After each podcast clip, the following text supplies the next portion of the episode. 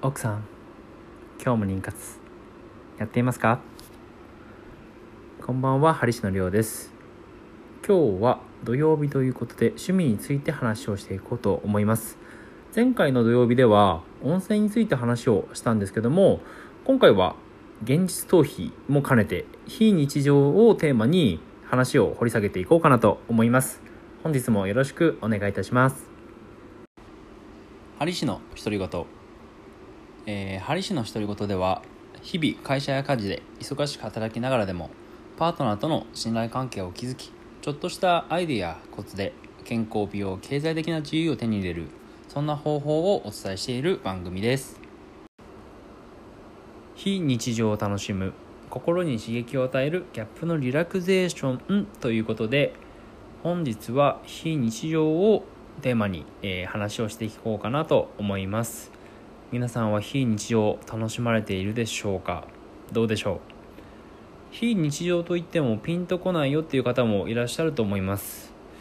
僕のお客さんでも、えー、非日常楽しんでいますよっていう方が、まあ、ちらほらいらっしゃいまして例えばですけども普段会わないような人に、えー、土日に、ね、こう出かけにね会いに行ったりとかまたは普段行かないようなお店にこう予約してえー、食事を楽しんだりとかそういったこう楽しい話をね聞くことがありましたので今回はこれは面白いなというので非日常を取り上げていこうかなと思います、えー、今思うと僕も生まれも育ちも秋田で田舎で過ごしてで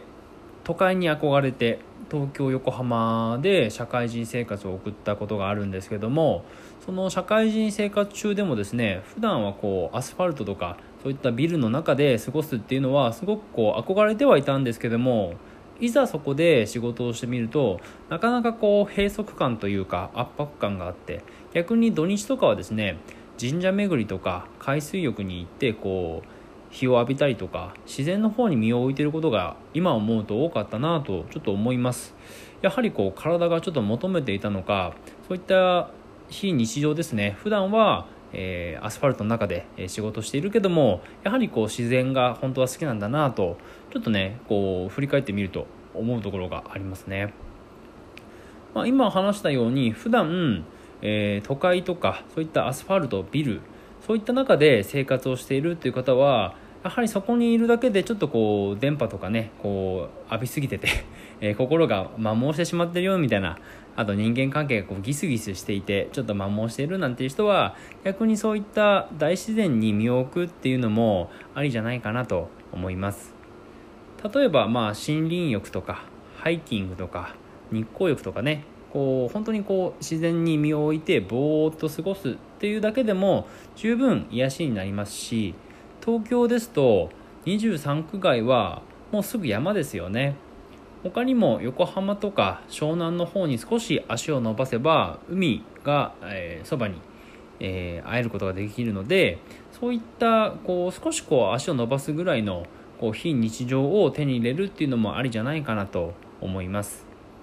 他にもまあ逆に大自然の中で田舎で普段過ごしているよっていう人は逆にですねこう都会的なこと。まあ例えばですけども一流のホテルでビュッフェを食べたりとかルームサービスを頼んだりとかまたまたこう普段行かないようなレストランとかで食事をとるっていうのもさっき話にもありましたけどもいいのかなと思います。僕も今秋田に帰ってきてでそこで逆に今はこう田舎生活が長いのでちょっとですねあのピリッとこうさせたいなっていう時は一流のホテルとかね東京にこう出張しに行った時とかは取ってで少しそこで、えー、場違いだなと思いながらもご飯を食べたり人とこう会ったりとかしてでそこで楽しく時間を過ごすっていうのもなかなかすごく個人的には、えー、楽しんでいるところだったりします。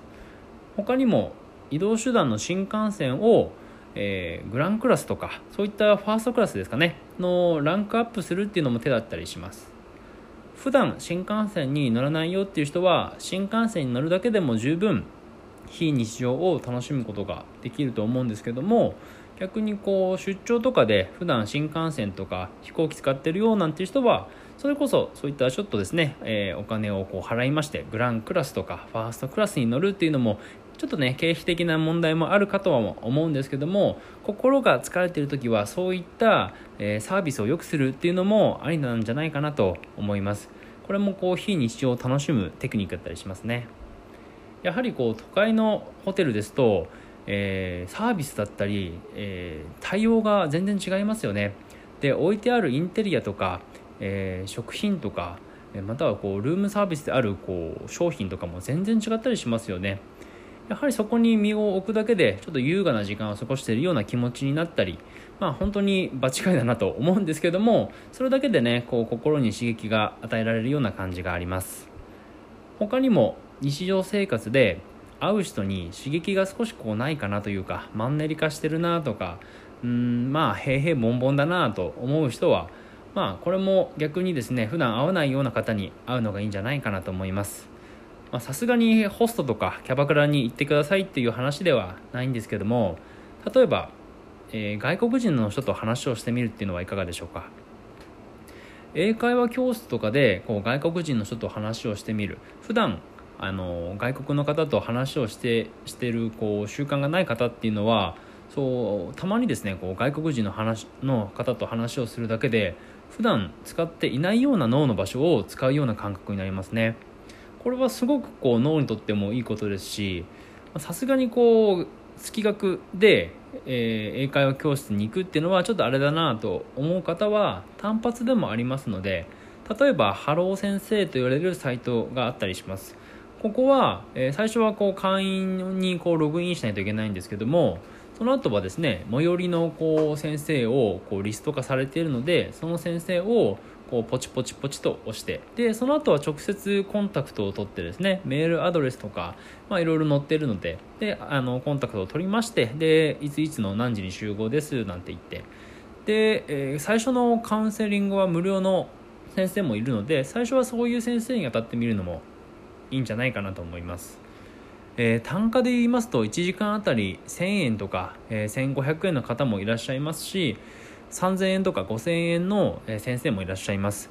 そこはその英語を教えるテクニックとかまたはどういうあの先生の性格とかにもよってもただこう日本人の方と話をしたいっていう人もいればしっかりとこう教えてあげたいとかビジネス英会話をそもそも教えることができるなんていう人はやはりこう3000円とか5000円とか1時間あたりの単価が上がってくるような使い方になります。他にも英会話カフェと言われるアプリがあったりもしますね。